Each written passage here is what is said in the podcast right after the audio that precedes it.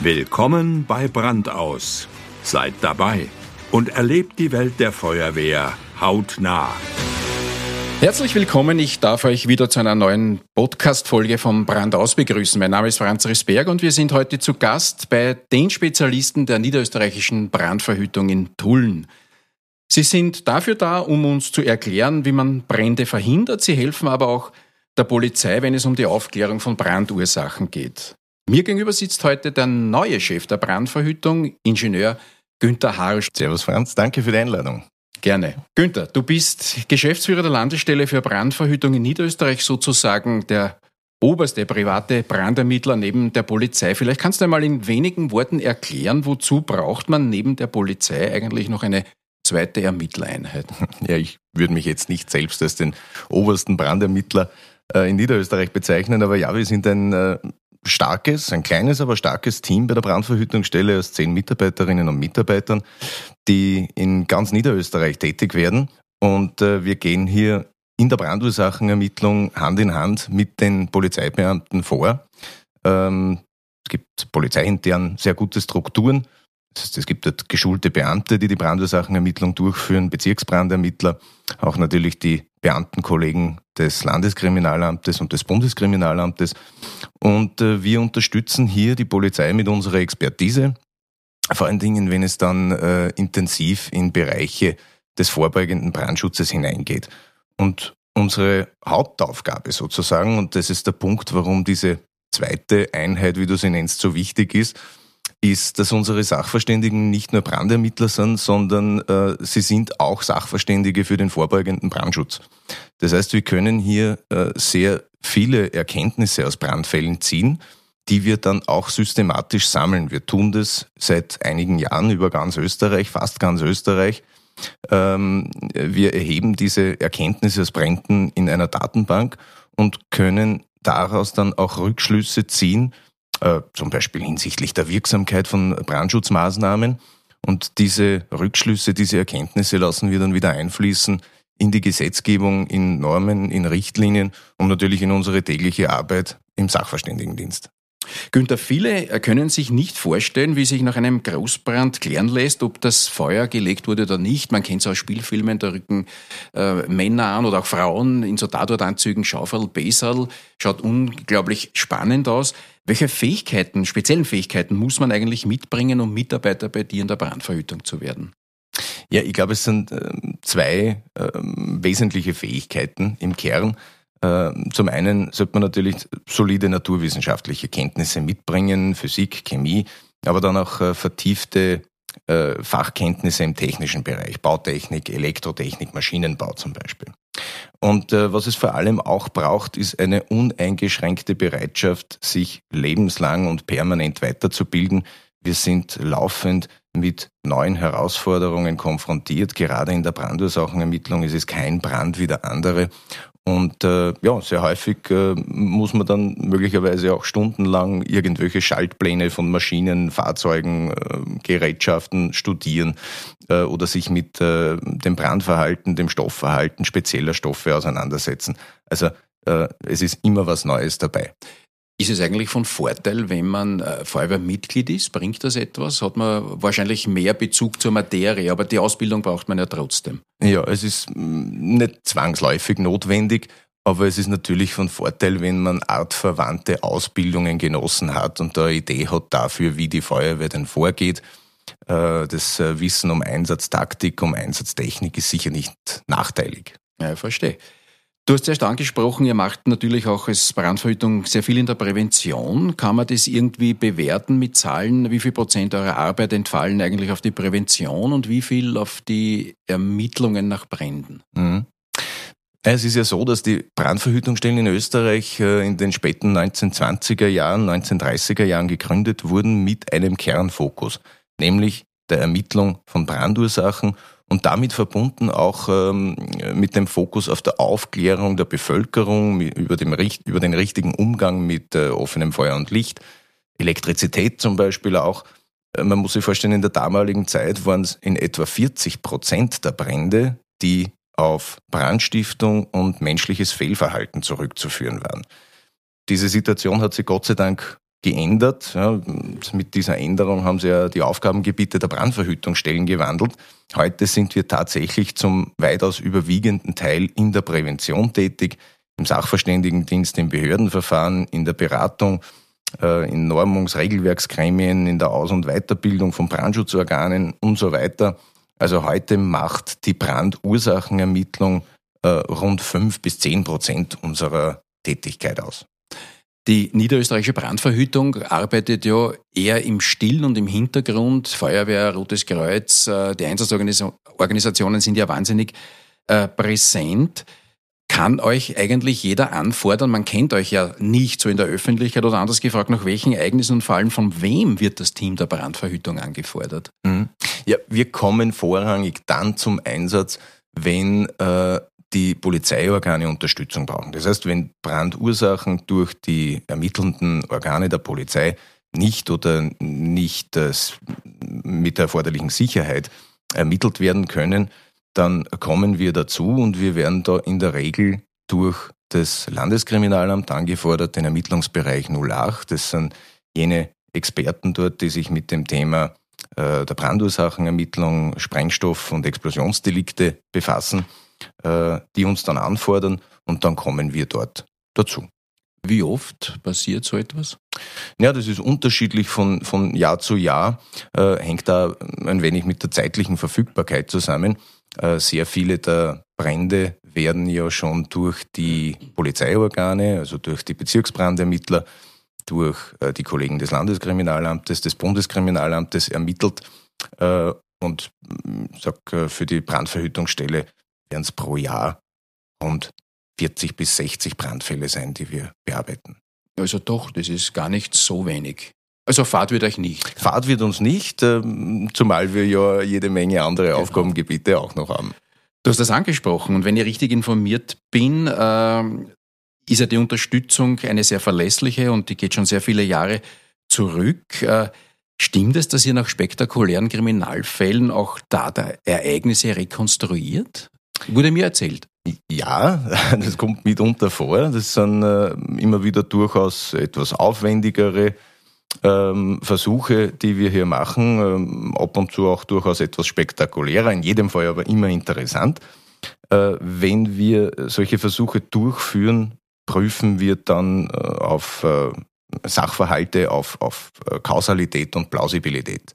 Das bedeutet, wir schauen uns an, ob zum Beispiel zeitliche Abläufe in Einklang zu bringen sind. Ein, ein Beispiel, vor einigen Jahren hatten wir einen Brand in einem Gebäude, das äh, mit einer automatischen Brandmeldeanlage ausgestattet war und äh, zusätzlich auch in Teilen mit einer Videoüberwachung.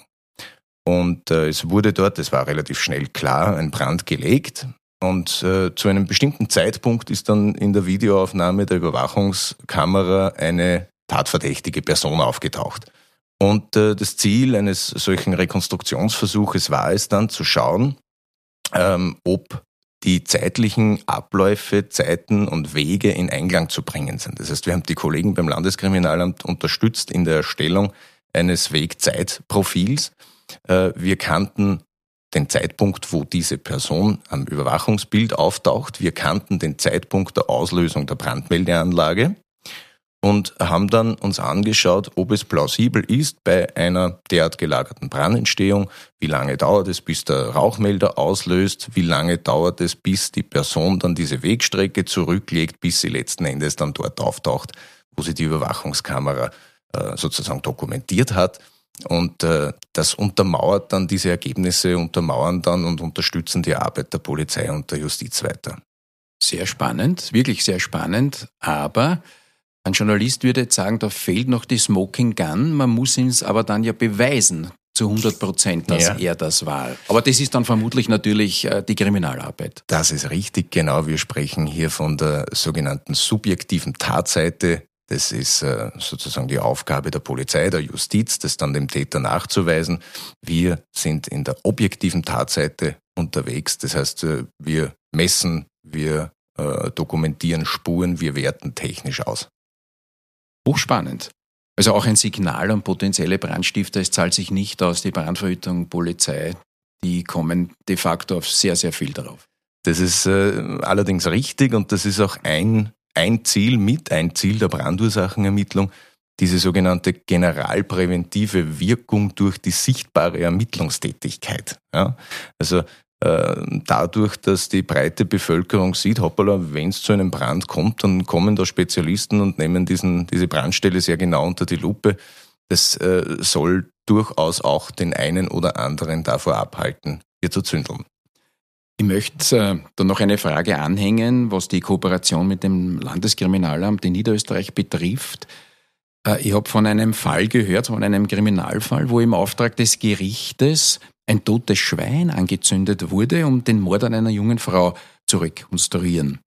Stimmt das und was, was lässt sich eigentlich dadurch nachweisen? Das klingt für einen Laien ja wirklich mhm. abstrus. Mhm.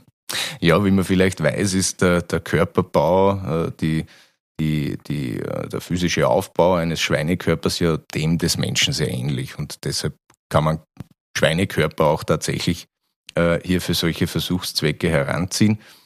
Im Ergebnis ist es aber ähnlich wie mit dem Beispiel, das ich vorher gebracht habe.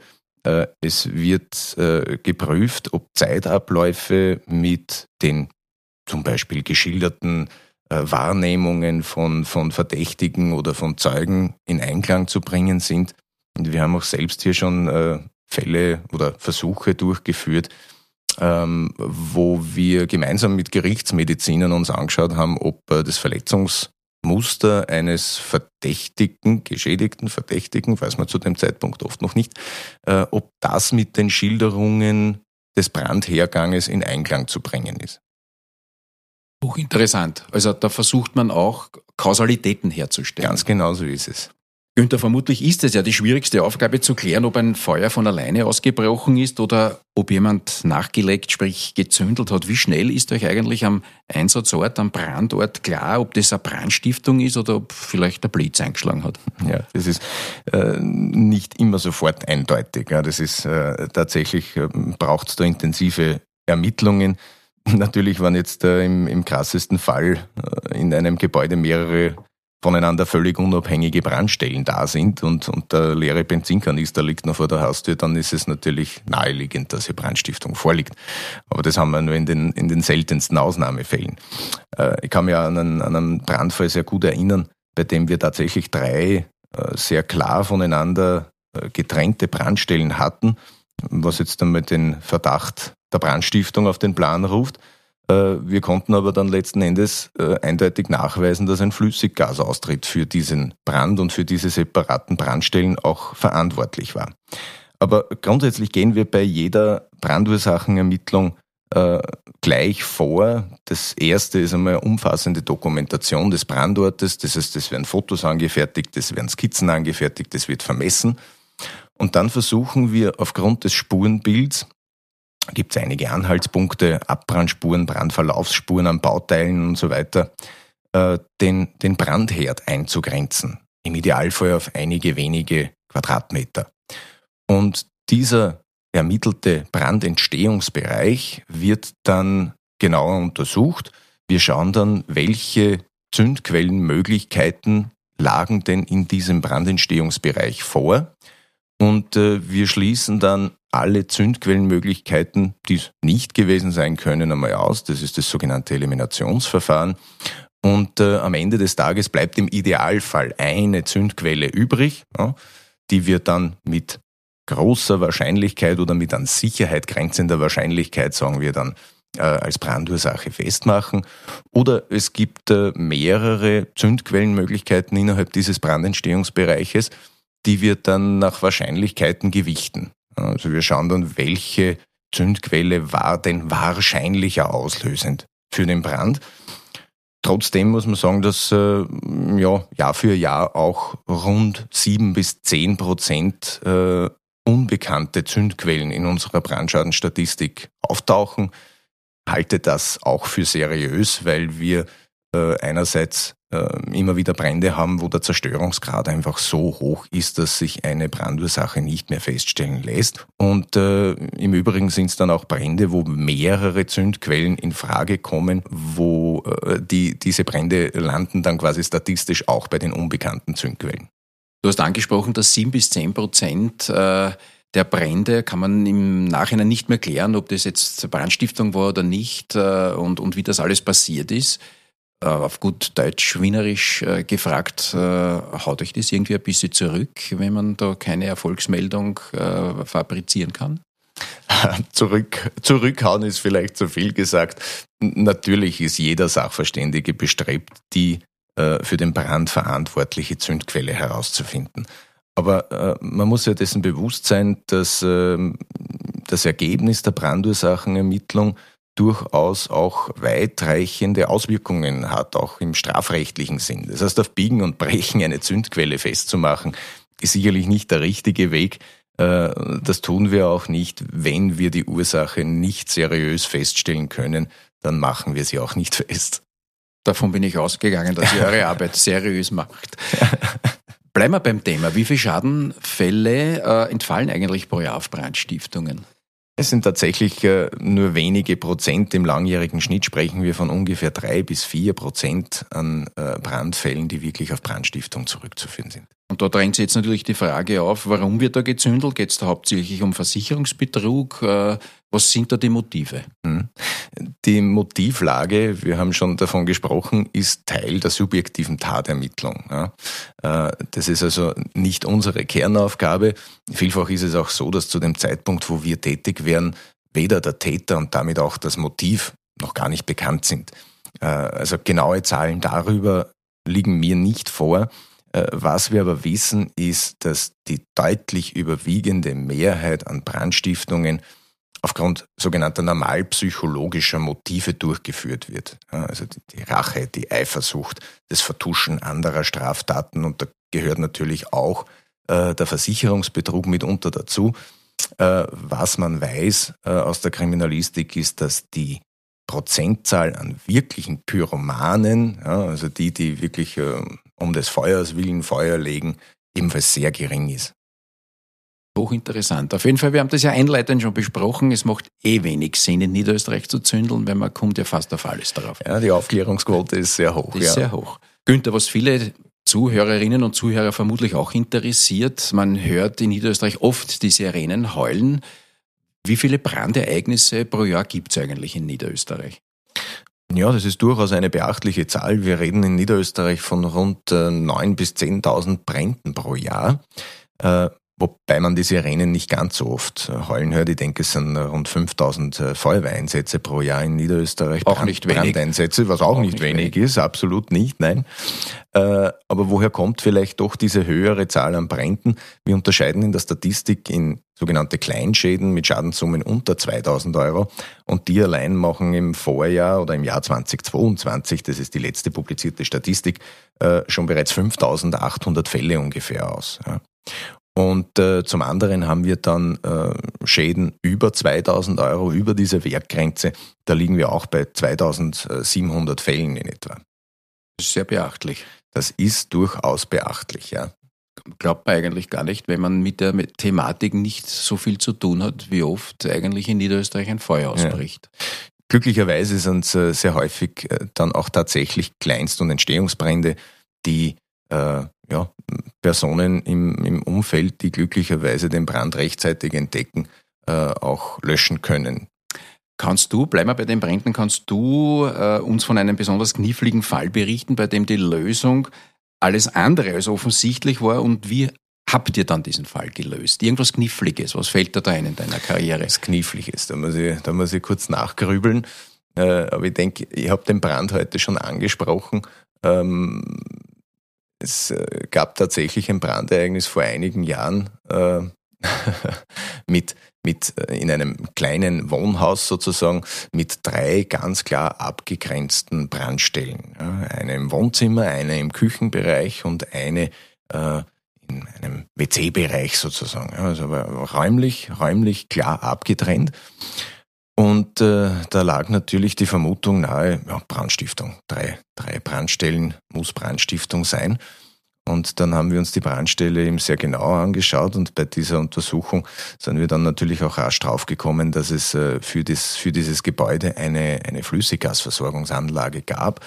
Und wir haben dann festgestellt, dass die offenbar undicht war. Das heißt, es dürfte hier Flüssiggas ausgetreten sein und äh, dürfte hier durch Wandbauteile durchdiffundiert sein.